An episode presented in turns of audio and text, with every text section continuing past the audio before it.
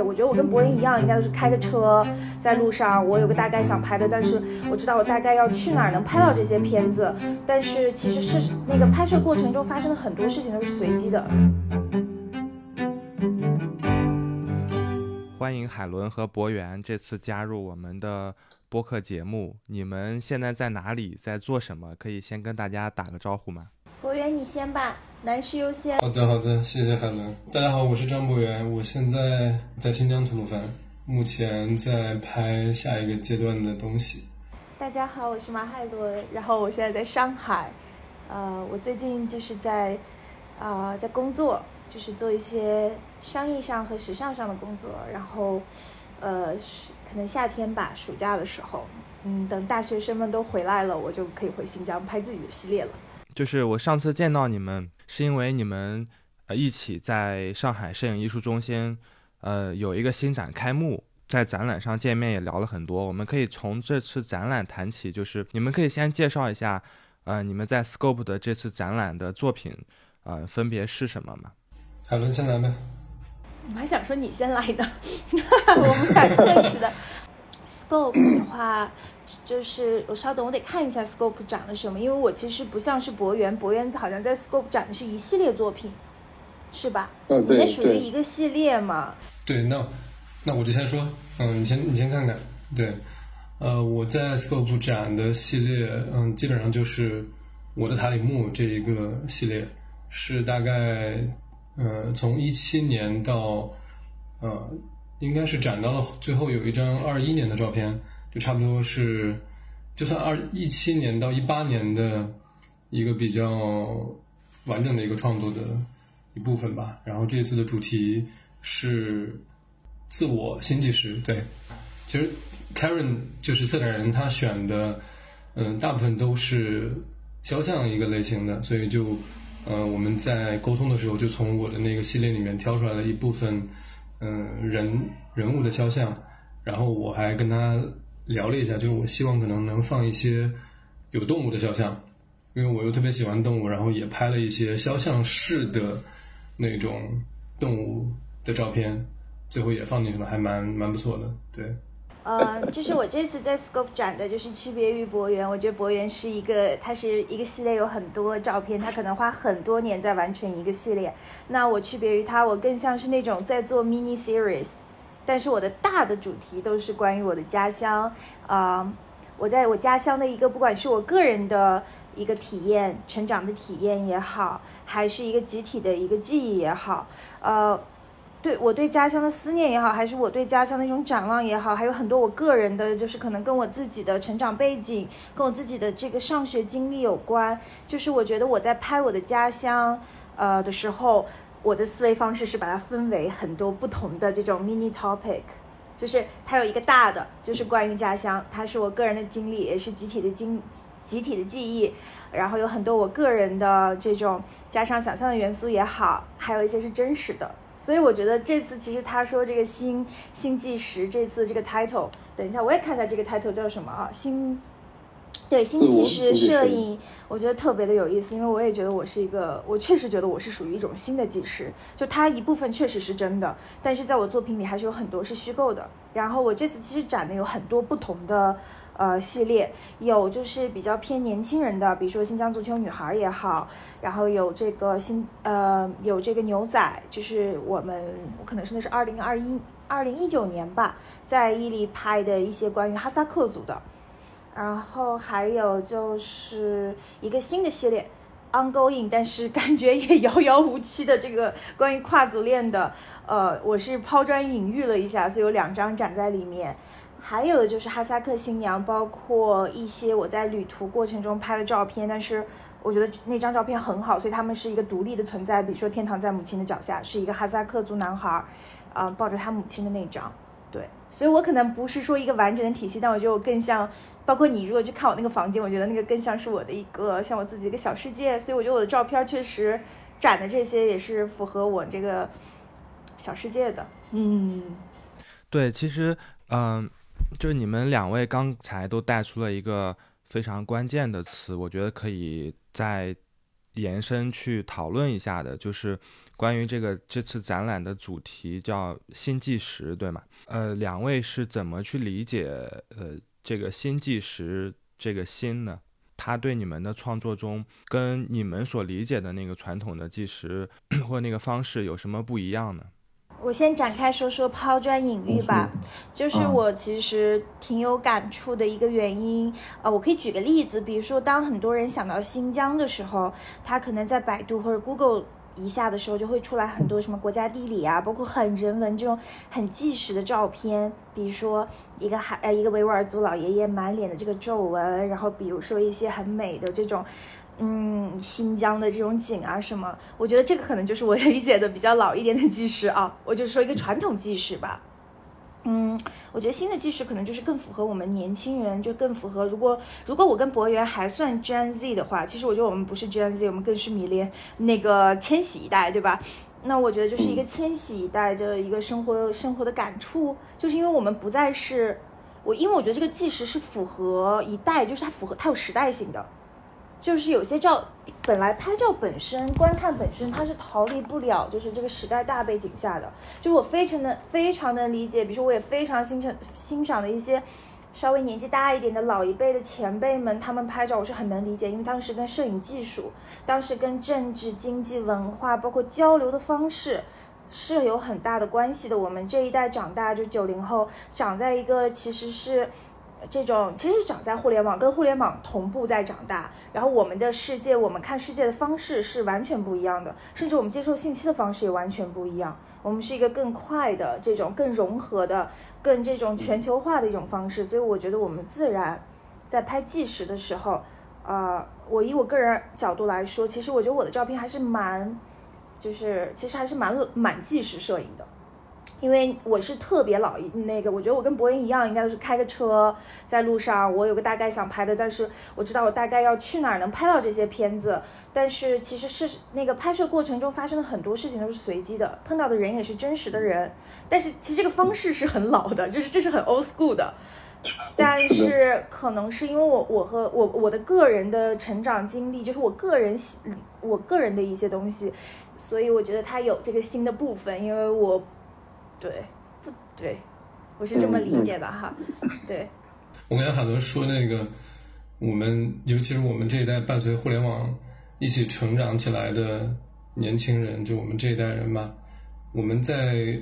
就就可能一开始接触相机的时候，包括我们像我们在新疆成长长大，呃，我们的出行方式其实是一个很固定的，就是我们如果要去到哪个地方，我们可能就是需要。开上车，然后走一个长途，然后去看那些可能其他民族的，因为新疆有很多民族嘛。然后我们包括我们的拍照也是，我们可能从小有接触过那种傻瓜相机，在那个时候还还在用胶卷，有柯达的那种冲扫冲扫店的时候，我们也有过那样的经历吧。我觉得应该是差不多。然后可能那个那个时候已经比较成熟的那些呃老一辈的那些摄影家、摄影师们。他们也他们是经历过暗房的那样的一种熏陶跟训练的，包括他们对于技术上的追求，可能和我们现在又不太一样。我我可能对于新纪实的想法就是，我我虽然说没有呃对他有一个特别完整的界定，但我觉得他更偏向于一个一个摄影师或者说一个创作者，他从内出发。然后去向外去寻找和延伸，我觉得是这样的一个过程。过去可能摄影家们他他们对于，比如说，呃，我们拍少数民族的呃一些生活的场景，包括肖像，呃，这种人文类的这种摄影吧，它更多的是一种更忠实的记录嘛。对，就是它更注重记录。而像像我的话，可能还没有海伦，就是达到一个就可以去。嗯，把自己的一些记忆去 staging 出来，这样子，就我可能还是在传统的方式下，但是去寻找一个更符合自己想象之中家乡，或者说自己呃希望呈现出来家乡的那个样子的那种场景，而这个它是跟我的成长是非常相关的，甚至是很强烈的一种连接感。这件事儿都是在呃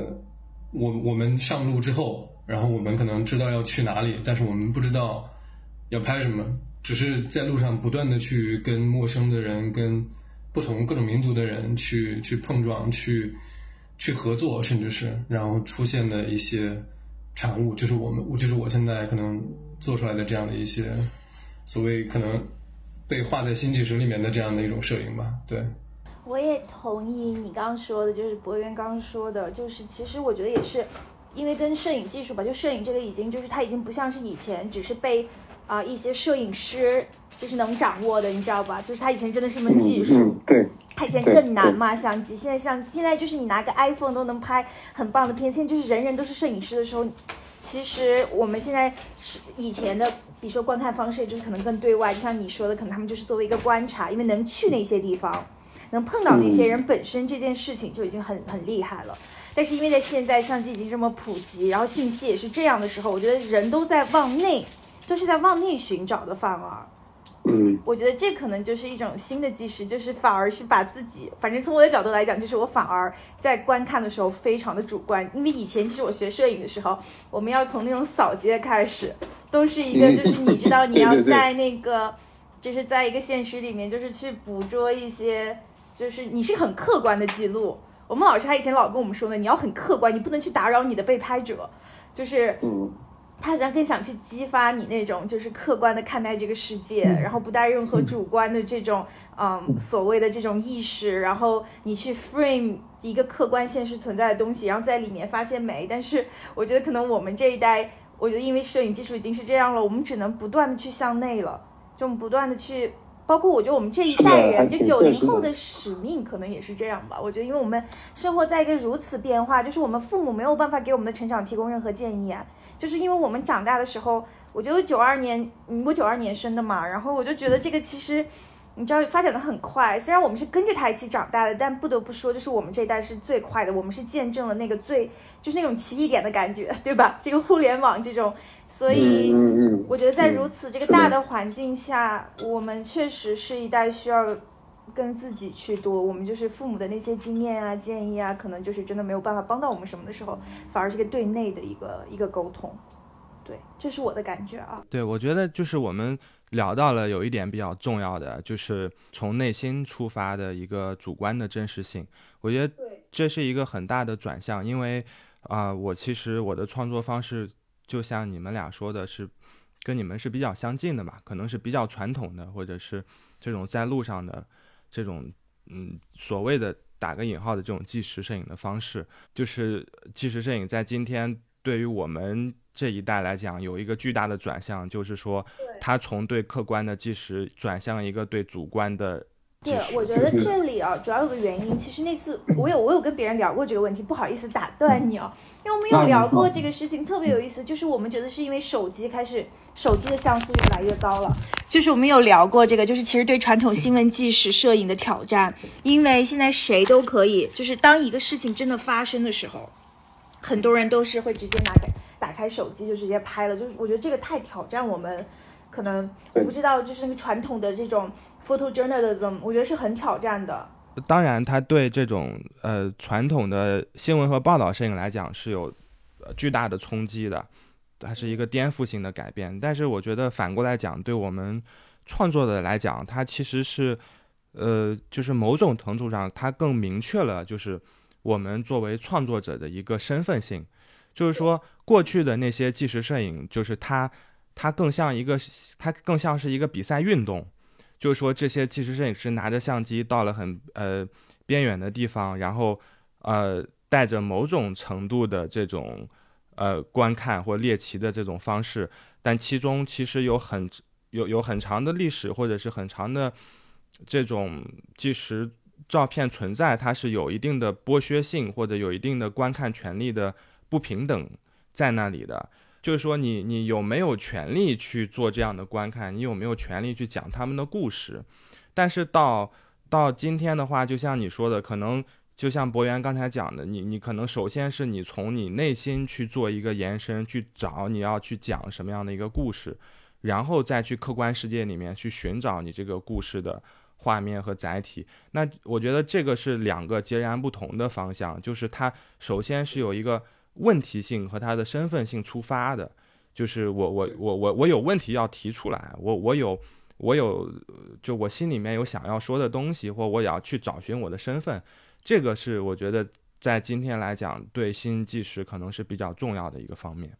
对对对的，是的，是的。你总结的太好了，你总结的太好了，有点儿 是。哎，我怎么就说不出来这种话呀？天哪！对，但我的意思和你一样啊，我的意思和你一样。对，对对对。今今天纪实摄影还是面对很大的困难的啊，就是你们你们会怎么看待这个标签呢？就当别人特别像海伦，就别人别人会说你要你今天是一个纪实摄影师，你明天是一个呃是一个时尚摄影师，然后你后天就是一个就是一个艺术家，就是你可能会有多重身份在这中间去摇摆。那你怎么样去看待这种呢？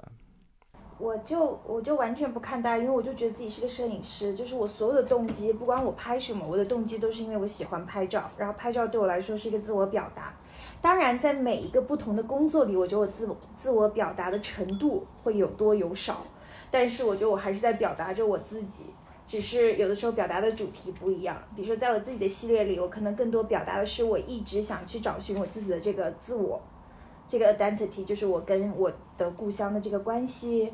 包括其中的很多别的系列。但是可能在时尚中，我可能更多表达的是我怎么看待美这件事情，很单纯。但我觉得这也是一个值得去表达的东西。那在商业里呢，我可能不会说去，我不会说我一定要表达什么。但我觉得我作为摄影师还是有自己的风格，这个东西还是可以放进去的。就是我不会太被这种东西所。我自己不会想太多。第一，我没有觉得哪个更高，哪个更低。我觉得一样都是拍照哈，就是一摄影师一拍照的。第二，我是觉得，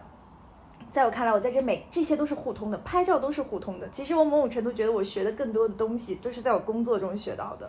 学的更多怎么跟人沟通，所以这个可以运用到我自己拍个人系列里，学到了怎么更。嗯，更会制作一个拍摄，在时尚和商业里，这样也可以把你 fit 到我自己的作品里。所以我其实觉得这都是互通的。而且，今天就是你知道，闲着在家也是一天。今天拿着我最我最爱干的事情出去拍照，我又能学到东西，我真的觉得我赚大了。就是我觉得这个我不会配太被这个所，我不会纠结这个的。我觉得很好。这么热爱工作的。对啊，而且我真的觉得我们是我们年轻这一代真的比前辈们要幸运很多。就是你知道，我觉得。对前辈们，他们确实当时的环境啊，就是他们必须要分一下的。但我们年轻这一代，我觉得本来大环境现在就是本来很多东西的界限就越来越模糊了，时尚和商时尚和艺术之间的界限本身就很模糊，现在，对吧？已经越来越模糊了。所以我觉得，呃，就是趁年轻，真的多尝试一下，然后自己也需要成长嘛。我自己也需要成长，这样在我拍自己的东西的时候，我才能更有这些感受，对。嗯，我们这一代真的很幸运，我真的得这么说。就是我觉得很多事情，包括你看，我跟以前办一个秀，对吧？办一个展，你说你有一个展，那是个多么了不起、光宗耀祖的事情。其实现在因为得益于，真的呀，我说的是实话嘛，你也不要笑，就是是的呀，就是你知道。但我觉得现在就是我们这一代长大的时间吧，是这个机会，包括互联网。我觉得现在就是只要你拍的照片，比如说你甚至在你自己可以在你的 Instagram 上。curate 一个个展，就是我觉得这个些都是我们特别幸运的点，对。哎哎，那个我我们聊一下那个上次我们吃上次我们开幕的时候提到的，我觉得这个老法师的老法师的话题我们逃不过的，聊器材。可以。哦。张博元用什么相机？我现在现在在用马米亚七。哦，马米亚七旁轴旁轴。对旁轴。旁轴，哎呀，用不惯旁轴啊！你用什么呀，杨坤？我马米亚七是我之前用过时间很长、很稳定的一个相机。现在呢？呃，现在我用数码和八乘十。哦，有大画幅，大画幅，野心大呀！画幅越大，野心就越大。哎，我我今天今天在，因为今天刚来吐鲁番嘛，然后今天开了一天车，就边边走边拍。我拍着拍着就发现啊，就我感觉六乘七的这个画幅不太够。对，就是不太够。之前之前六乘六嘛，然后呃用了好几年的六乘六，然后也也是这两年刚换六乘七。就一方面是我觉得那个现场，就是你现场的那个感受，比如说我今天拍的基本上都是那个吐鲁番本地的一些古拍的一些古建筑的一些，就是古代遗址那种建筑的东西。然后我发现我跟它的距离可能会因为场地的限制就被限制住。我可能一方面是镜头的原因嘛，另外一方面我觉得现场就是它没法囊括到一个比较完整的、我比较满意的一个程度。就在今天拍的时候，我有发现这个问题，就跟之前还不太一样。之前我可能更多的是拍一些，就是我跟被摄物体的这个距离相对来说比较固定的一个一个状态。但今天就发现，嗯，如果说距离很比较近的话，我没法拍全这个相对来说更大一点的建筑，对。然后我又不希望就是用那种特别，呃，就我也带了数码的，也有也有那种广广角一点的，但我觉得那个感觉就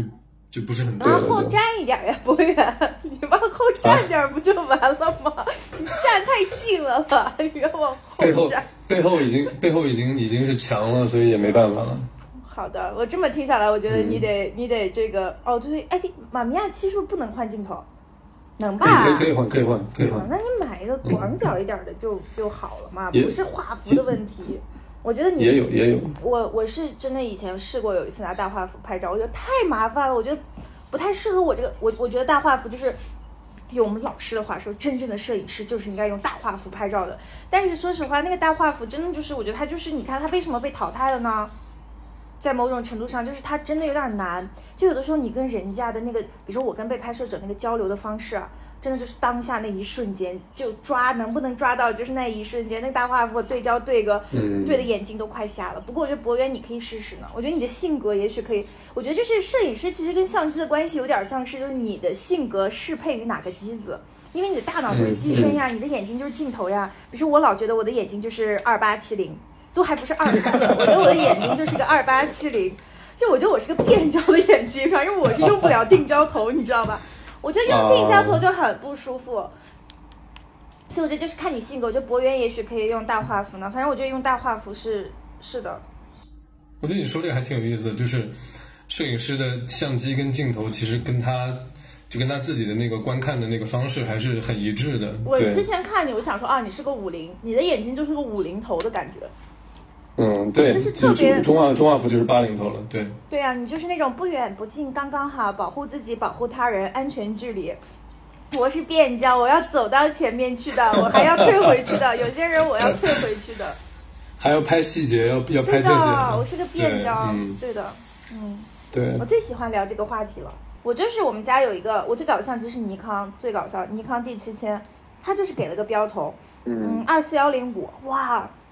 我一个大学上到大大三吧，都是二四幺零五，然后我觉得一点问题都没有，我就就一直那样拍照呢，然后我觉得拍的也还行啊。但是后面就是我在工作中才才慢慢了解了这个，然后就是因为根据我自己的性格，我觉得我其实就适合变焦头，所以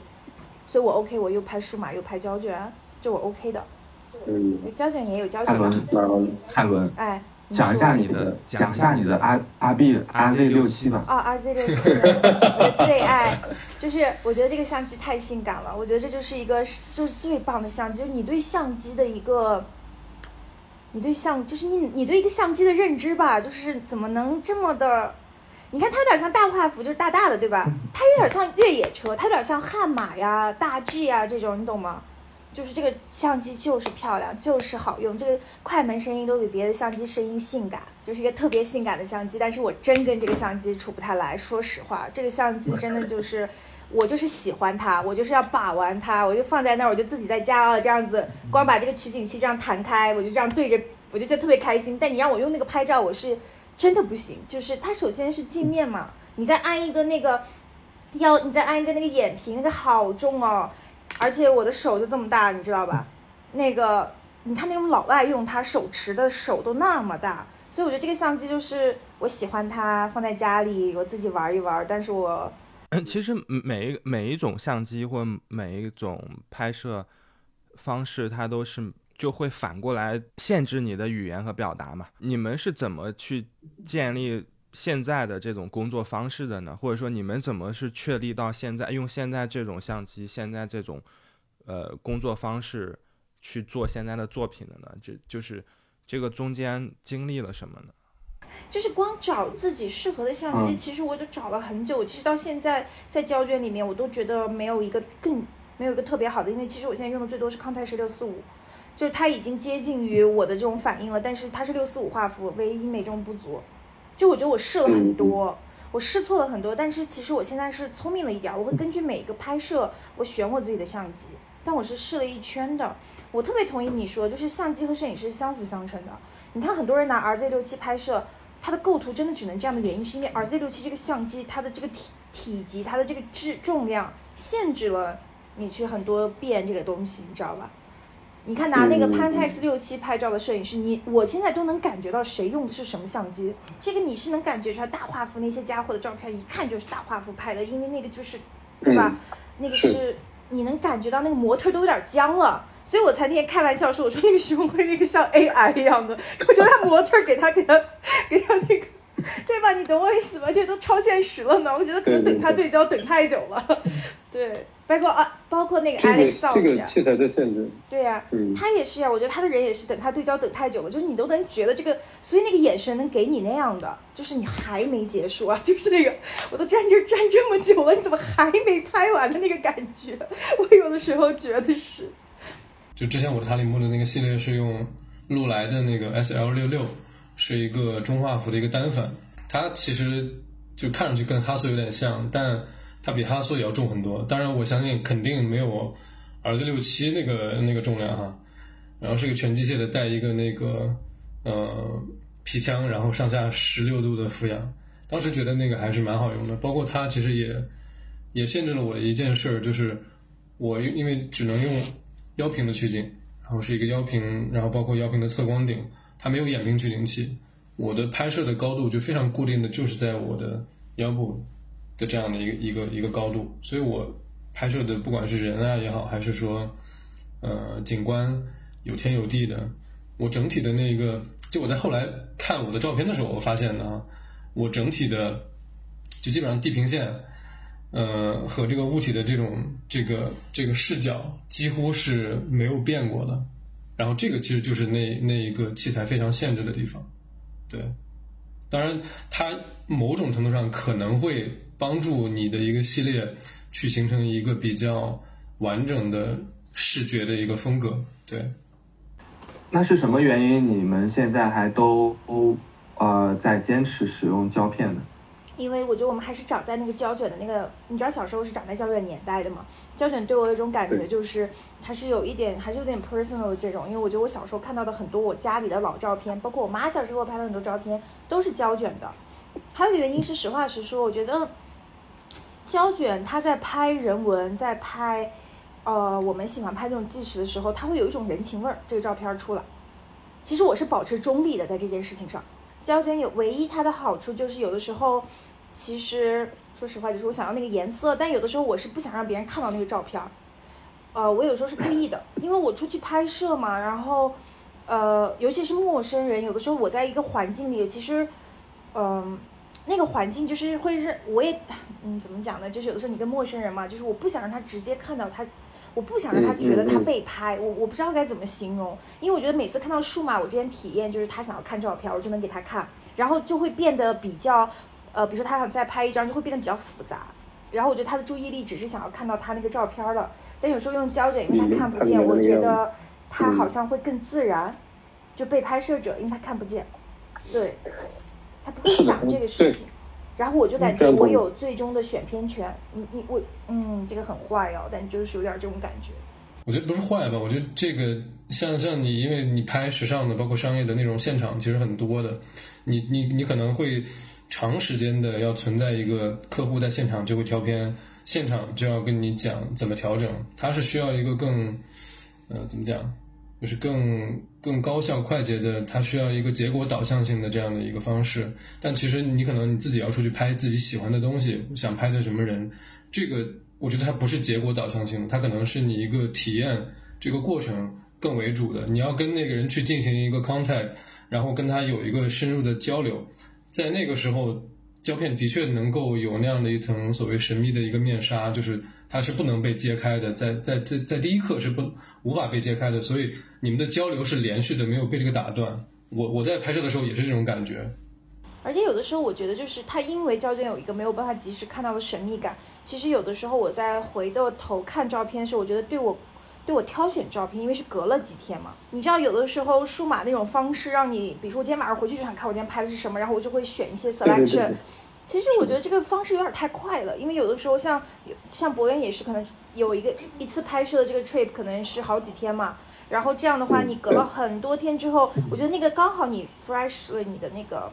你懂吧？就是你可以隔几天再选。我觉得你会站在一个不同的立场上，或者不同的方式看，我觉得其实这挺好的。没错，没错。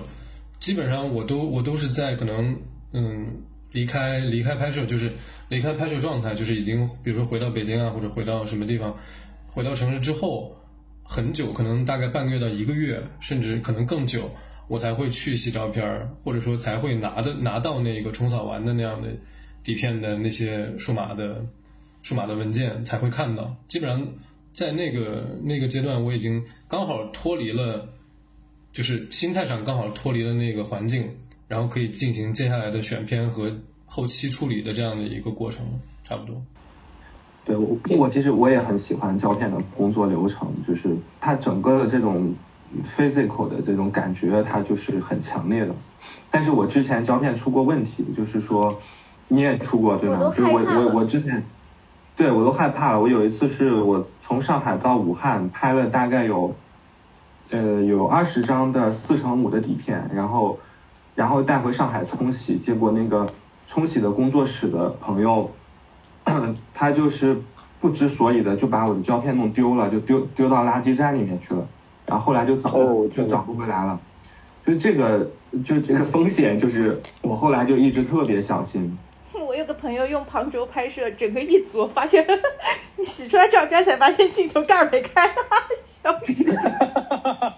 笑死我了！但是我跟你说，这个事儿也像我干的，所以 对的，所以我跟你说，你刚刚说你用旁轴，我就想说天惹旁轴。我说我也是，我经常我用那个，我有个 G One 小的 G One，我有时候出去玩的时候会带 G One，我就经常这样子，还拍到我朋友说你镜头盖没有盖，我说哦忘了。之前是用徕卡的一个数码的一个旁轴嘛，所以基本上我用旁轴是从从徕卡开始用，然后数码。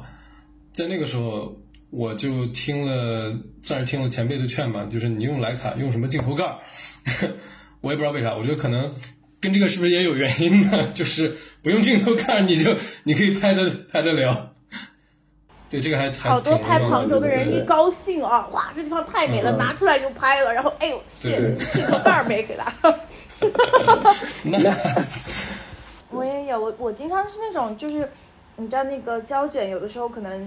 呃，跟对焦也有关系，因为其实咱们用的这种相机都是那种二手的，都是那种老家伙，年纪都跟我差不多大了，有些还是比我大呢。我那个 RZ 六七就比我大，所以我们要经常保养它。所以我也蛮喜欢我的胶卷相机的。我觉得我的数码相机就是我的那种工作伙伴，就我没有太，对，它太它太直，它太容易，它太它怎么说？它没不会出错，它很容易，我很相信它。但是我的胶卷我就会很爱他们那些相机，我有很多。对，我还挺喜欢买相机。我最喜欢干的事情就是去星光，跟那些哥哥们聊老老哥们聊天。我最近还去了趟星光，我看到他们有那个 Makina 六七啊，啊，我觉得 Makina 六七也帅，但是换不了镜头。Makina 六 Makina 六七不错，只有一个点，就是它的那个就机身有点脆，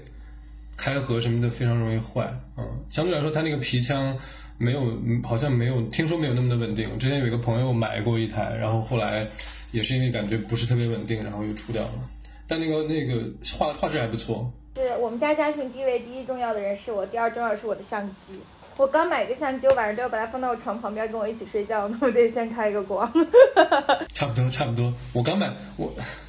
我刚买照片机的那会儿，就是我把把他们分为了什么大媳妇儿、二媳妇儿这种的。对。后后来我去南方，甚至还给他们买了一个那个。防潮箱，就因为之前在北方嘛，不需要，然后后来就觉得，嗯，老家伙了，万一发霉了或者怎么样的也不好，还是给他们准备一个。对的，因为我觉得胶卷是有胶胶卷相机都是有这个问题的，就是你也不知道，你只有拍完了你才知道问题在哪，所以平时还是要爱护一下的。反正水挺深的，二手相机市场水还是挺深的，我个人觉得，所以还是要跟那些老哥把关系搞好，这样水就。对，人家最起码照顾一下你，就是不太坑你，因为这种相机就是水太深了。这个以后以后你还是有这个特质的，对。我们买相机来找你。我很聪明的，好吧？以后我们去星光就先提海伦的名字。哦，那是的对对，真的，我跟你讲，我把几个数字把今天这个哄得很开心。截个图，我 对的，水很深的，水很深的相机，嗯二手相机市场水太深了，我觉得。哎，我买相机有一个有一个我自己的一个那个偏好啊，就是我买胶片机的时候，我一定会看它相机的那个编号，就是就你知道吗？就我有这个，我我不知道是玄学还是怎么样，但我感觉然后感觉五个六 个六没有，但是三个八是有的，什么三个八、三个六，真的真的有，感觉还就是你买到心里会会有那种嗯那个那个呃正向的那种暗示。哎，你这个，你这个家伙有点意思哈。好好好，呃，我们这个这个老法师聊起来就没完没了了。真的，真的，我太喜欢聊这个问题了。不光是相机，我跟你讲，啊，聊聊灯光啊，聊聊那个三脚架啊，嗯，